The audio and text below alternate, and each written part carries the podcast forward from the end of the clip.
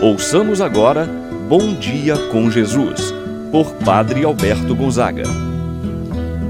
Estou pensando em Deus, estou pensando no amor, estou pensando em Deus, estou pensando no amor. Bom dia, meu irmão, bom dia, minha irmã.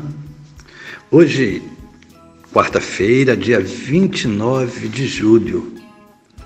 Quero, nesse momento, estar com você em oração. Mais um dia que está iniciando e queremos que Deus se faça presença em sua vida. Certamente você, meu irmão, minha irmã, está rezando por alguém de sua família. Está rezando pelo seu filho, pela sua filha, por aquele que já saiu para o trabalho. Deus possa enviar seu anjo para guardar contra toda a cilada do mal. Por isso, meu irmão, minha irmã, quão importante é estarmos juntos em oração. Deus, nosso Pai, possa te dar a paz, a paz interior, a paz para o seu coração, a paz para a sua mente. Em nome do Pai, do Filho e do Espírito Santo, como era no princípio, agora e sempre. Amém. A graça e a paz de Deus, nosso Pai, de nosso Senhor Jesus Cristo e a comunhão do Espírito Santo estejam convosco Bendito seja Deus que nos uniu no amor de Cristo. Meu irmão, minha irmã, vamos agora ouvir a palavra do Santo Evangelho. Hoje, o Evangelho de São Lucas, capítulo 10, versículos de 38 a 42. Naquele tempo, Jesus entrou num povoado e certa mulher de nome Marta recebeu-o em sua casa. Sua irmã, chamada Maria, sentou-se aos pés de Jesus e escutava a sua palavra. Marta, porém, estava ocupada com muitos afazeres.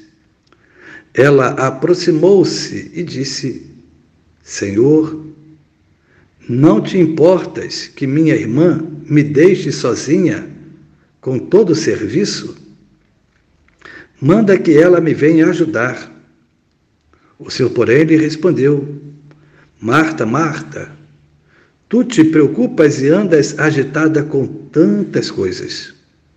Porém, uma só coisa te é necessária. Maria escolheu a melhor parte e esta não lhe será tirada. Palavra da salvação. Glória a vós, Senhor. Meu irmão, minha irmã, hoje a igreja celebra o dia de Santa Marta. Marta, irmã de Lázaro, irmã de Maria, moravam num povoado chamado Betânia, muito próximo de Jerusalém. Era uma família muito querida por Jesus. Jesus ia com certa frequência para estar com esta família. Ali Jesus encontrava um profundo amor por cada um deles.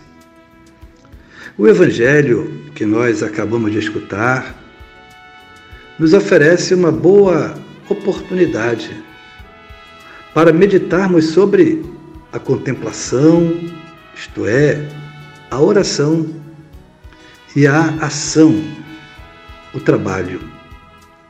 São Bento, em sua regra espiritual, ensinava aos monges a importância de conciliar a oração e o trabalho com seu lema ora et labora, oração e trabalho.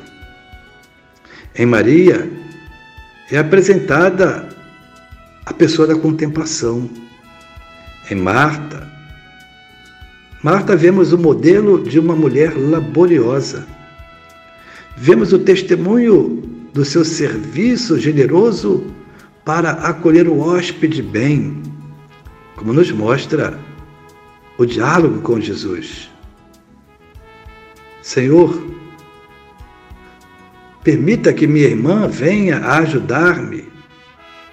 Jesus não despreza o trabalho, apenas quer mostrar para Marta que naquele momento o mais importante era ouvi-lo, escutar suas palavras e seus ensinamentos.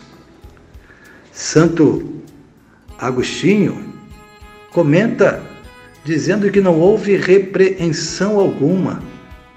No entanto, vai dizer: Marta, tu não escolhestes mal.